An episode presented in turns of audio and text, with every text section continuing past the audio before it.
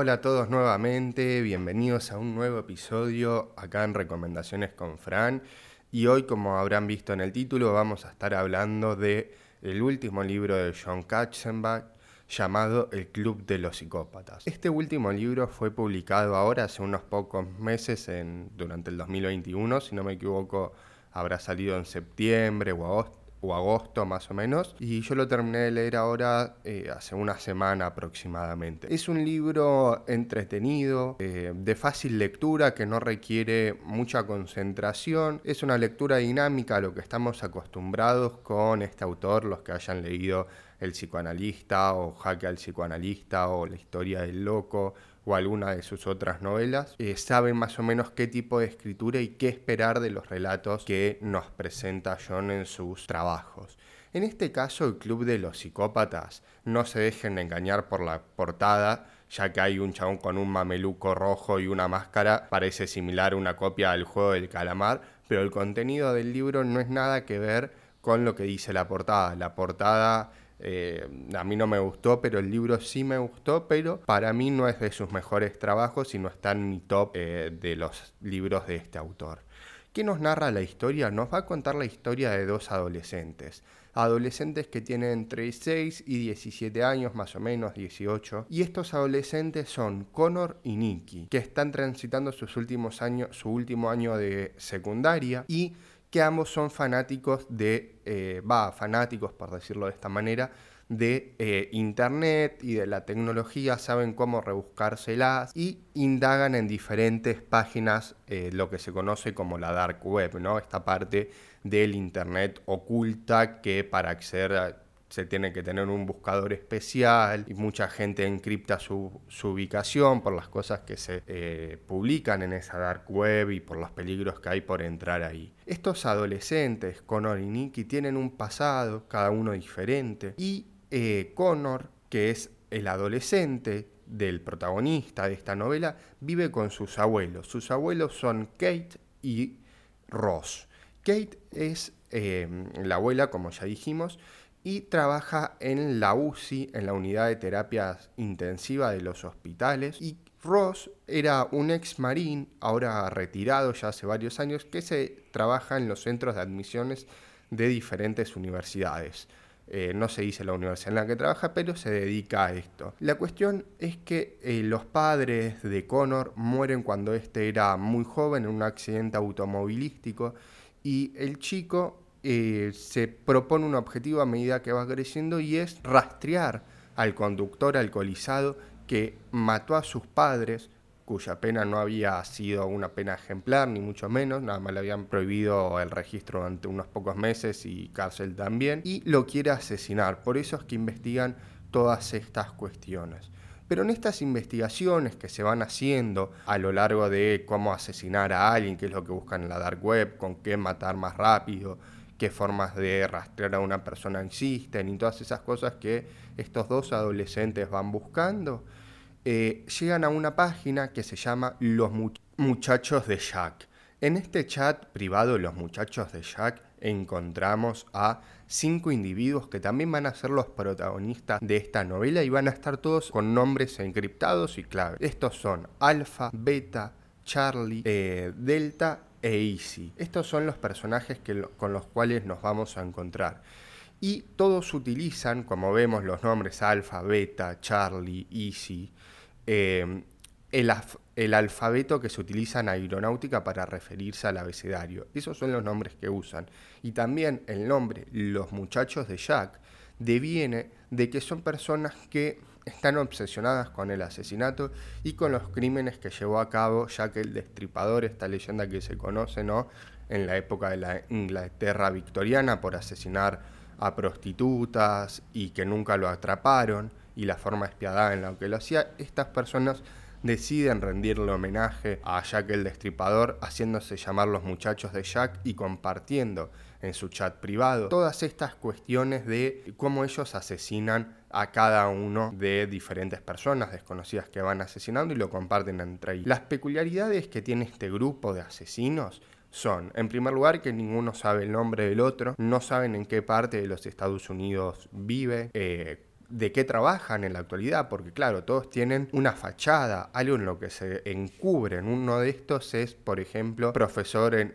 en una universidad, no voy a decir más nada si ustedes lo ven cuando lo leen. Otro, por ejemplo, se dedica a manejar un Uber, otro eh, tiene una fortuna heredada, heredada de su familia, otro trabaja en un correo y así es como nos van a ir dando pistas de quién es cada uno y cómo se van a ir desenvolviendo. Aparte, cada uno de, estas, de los muchachos de Jack cuenta con una serie de habilidades específicas que lo diferencia del resto. Algunos son buenos para espiar, otros en el texto se relata de que hace los asesinatos más limpios, más prolijos, otro es muy bueno para distorsionar y borrar las pruebas, entonces se encarga de esas cuestiones. Cuestión que nuestro personaje principal, Connor, entra al chat de los muchachos de Jack y los llama señoritas, les dice qué hacen ahí, que son unos perdedores, y entra con un nombre falso que es Sok Goal 20, eh, si mal no recuerdo. Y a partir de que los muchachos de Jack ven esta, que ellos lo sienten como una humillación,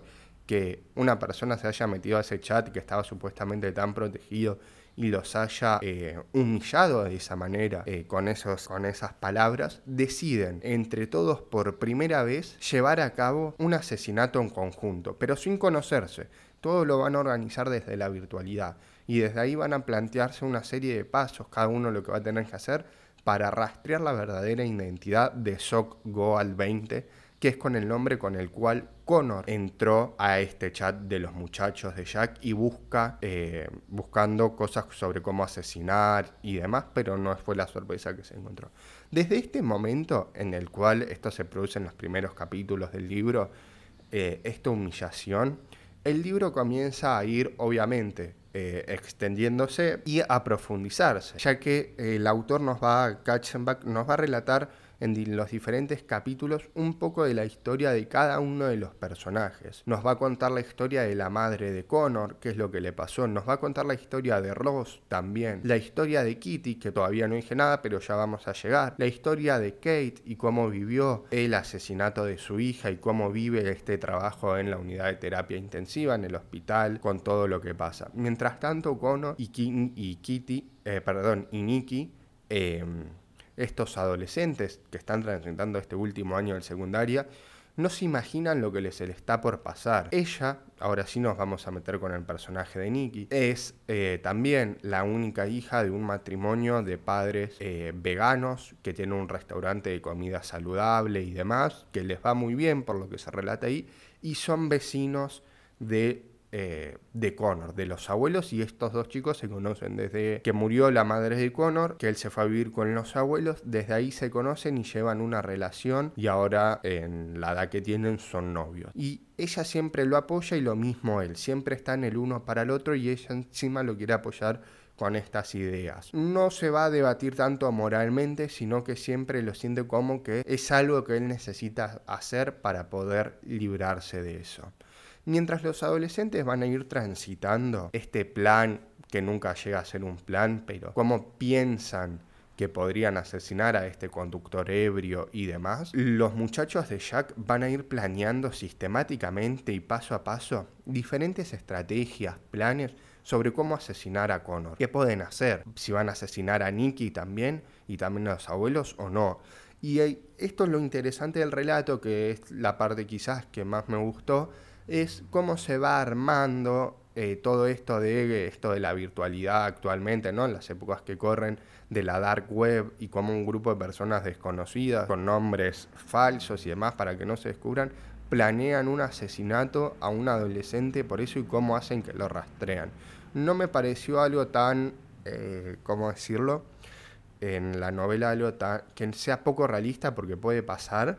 pero sí me pareció que quizás al autor se le fueron la cantidad de personajes. Es decir, ya tenemos los muchachos de Jack son cinco, tenemos a los abuelos de Connor, a Connor y a Nicky y a los padres de Nicky, que no van a tener un papel fundamental, se los va a ver aparecer algunas pocas veces, pero bueno, son más personajes. Y el problema es que cuando uno llega más o menos a la mitad del libro, no voy a contar qué pasa por ahí, hay como una sensación de que el autor quiere eliminar a unos personajes, no voy a decir cuáles, porque son demasiados y se siente como medio forzosa la situación a través de la cual busca eliminar a estos personajes de la novela, como para poder ir cerrando la historia o ir dándole un cruce final. Por lo menos yo lo sentí de esa manera, como que era algo bastante forzoso eh, para que se acortaran los personajes y no extenderse más en el tiempo, ya que en un mismo capítulo tenemos varias secciones, ¿no? Tenemos secciones que se titulan, por ejemplo,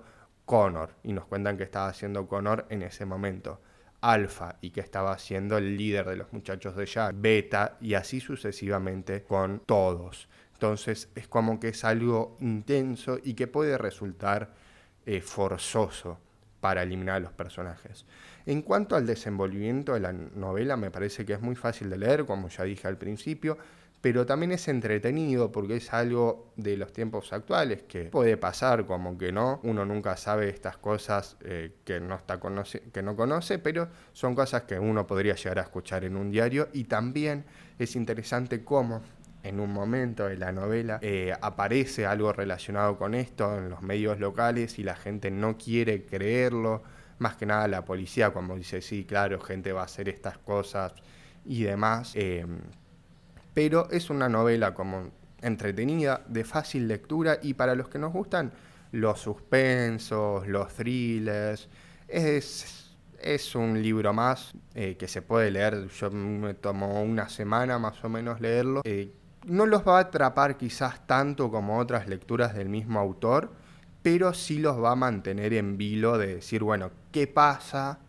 En este momento o la idea de, bueno, a ver, ya quiero que termine la novela, que me pareció por momentos, esa fue mi sensación también, bueno, quiero saber qué pasa, pero la quiero terminar porque se me está haciendo muy monótona y repetitiva. Y la resolución,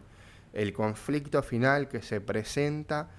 no es la gran cosa tampoco, un relato que se va haciendo ahí, es una batalla final entre los muchachos de Jack y Connor y Nicky y los abuelos de estos personajes, eh, pero es como que siento que le faltó un poco eh, a, esa, a ese último resolución del conflicto sobre el asesinato y lo que pasa. Pero, ya digo, al que le interese leerlo y al que le guste John Katzenbach, le va a gustar el libro, capaz a alguno le guste más que a mí,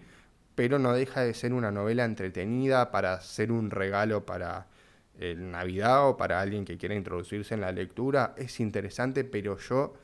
no lo ubico entre mis lecturas preferidas del mismo autor por estas cuestiones ¿no? de la salida forzosa de algunos de los personajes, eh, la resolución final del conflicto, cómo es que se fue dando y ese sabor a poco que te queda cuando lo terminás la novela o termina esa escena en particular. Espero que les haya gustado este episodio y nos vemos en el, en el, próximo episodio de Recomendaciones con Fran. Si les gustó pueden compartirlo con sus amigos, seguirme en Instagram como Recomendaciones con Fran y también en YouTube y iVoox con el mismo nombre. Eso es todo.